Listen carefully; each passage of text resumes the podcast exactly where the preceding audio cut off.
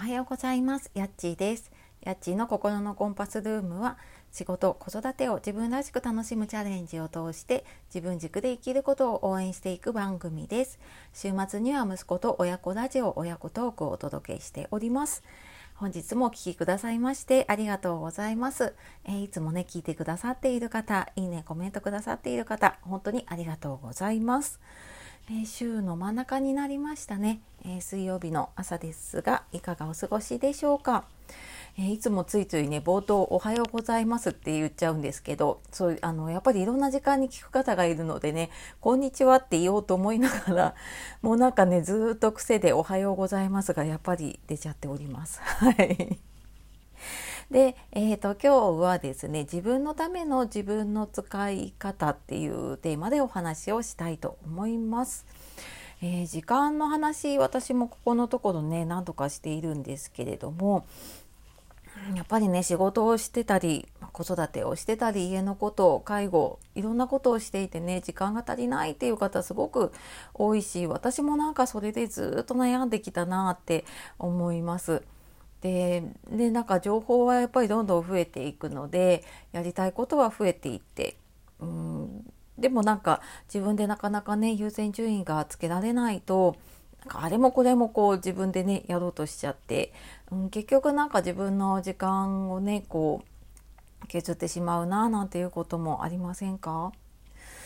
いやなんか私もずっとなんかこれそうで、うん、なんか頭の中では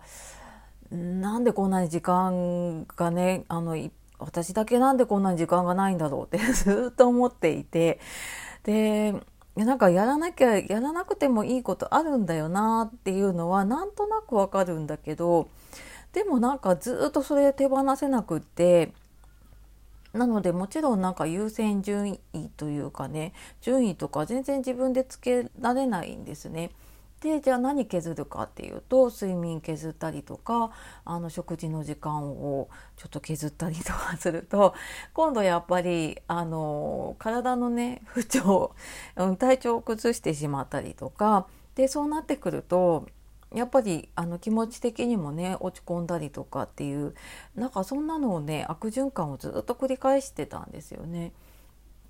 でなんか時間術とかあと時短あの効率的にやるにはこうしたらいいですみたいなのってすっごくたくさん溢れていてでなんかね私もすごいいろんなのを試したんですね。でまあ確かになんか時間あ短縮するなと思ったんだけれどもだからどれも中途半端に終わっていてでもうなんかだんだんだんだんそういうのにね疲れてきちゃって まあいいやみたいな風になってもざっくりとしたねあのスケジュールしか立てなくなっていて、うん、なんか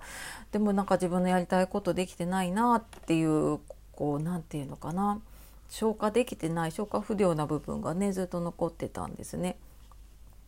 でなんかそこで気づいたのってこう時間の枠っていうよりはなんか自分自身がなんか本当に時間を使いたいものやりたいことに時間を使いたいんだけどなんかそのうんやりたいことって何なのかなとかじゃあ手放すものじゃあやりたくないものって何なんだろうなっていうことってなかなか気づけなくってでだからそこに気づいてから心の中にね本当にあるものに気づいてからなんかそれからもう優先順位も自分の納得のいくね自分のための時間の使い方ができるようになったなって思っています。でうんなんかその自分のためにね時間が使えていないまま過ごしてるとやっぱり人生後悔しちゃうなって自分もすごく思っていてで自分の時間取り戻したい取り戻したいってずっと思っていました。であのやっぱりね自分らしい自分のための使い方がね、うん、できるためにはやっぱりそのやりたいことに時間を使ってやりたくないことを手放していくっていうそこがねすごく大事になるかなって思います。でじゃああのどうしたらいいかっていうとあのなんか私もこれどうやって伝えようかなと思ってたんですけど、え今回ちょっと無料のワークショップを来月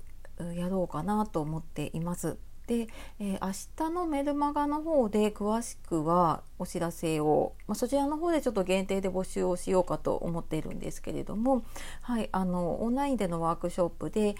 うんとそのビジネスを成功させるとか